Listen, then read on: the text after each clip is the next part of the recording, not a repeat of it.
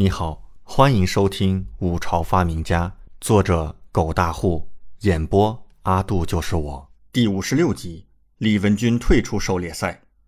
李准和杨忠几乎是同时醒来的。此刻天色已暗，莫要伤我家殿下！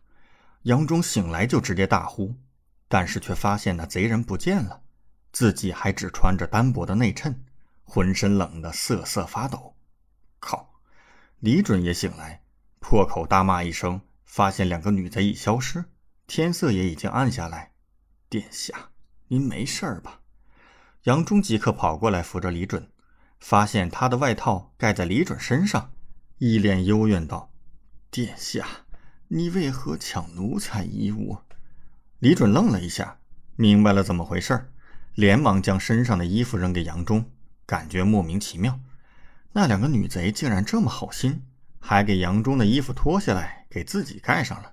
看来也不是坏人，或者他们迷恋自己的绝世容颜，舍不得伤害自己。杨总管，赶紧下山吧！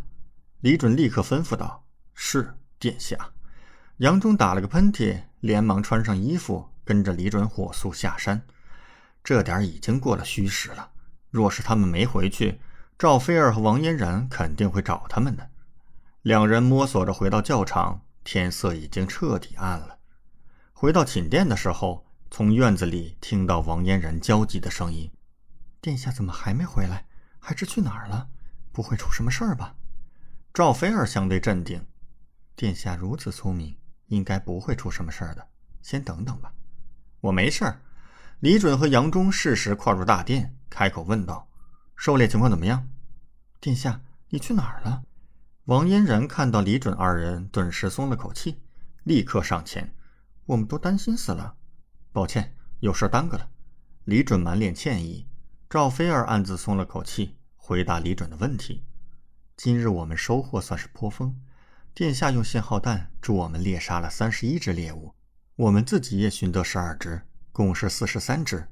殿下猎得的六十三只，所以我们今日一共收获了一百零六只。”是啊，是啊，殿下，你真厉害！我和菲儿姐姐都没想到你竟然会忽然用信号弹，而且你竟然还砸死了六十三只。王嫣然立刻兴奋起来。李准点头，神色极为满意。不错，不错。这么说来，明日再猎杀三十只就够一百三十六只，平均下来便是每队六十八只。超过三等平均值的六十六，那么太子就会被淘汰了。一百三十六只。一下子就干了这么多，李准也是有些意外。殿下，情况没那么乐观。然而赵飞儿忽然开口，皱着秀眉：“太子殿下那边已经捕杀了五十四只，现在山上只剩下四十只鹿，我们想要猎杀到三十只，恐怕不太可能了。”什么？李准即刻皱眉：“太子那边杀了五十四只，这……”那明天要从太子手上从剩余的四十只中抢到三十只，这可太难了吧？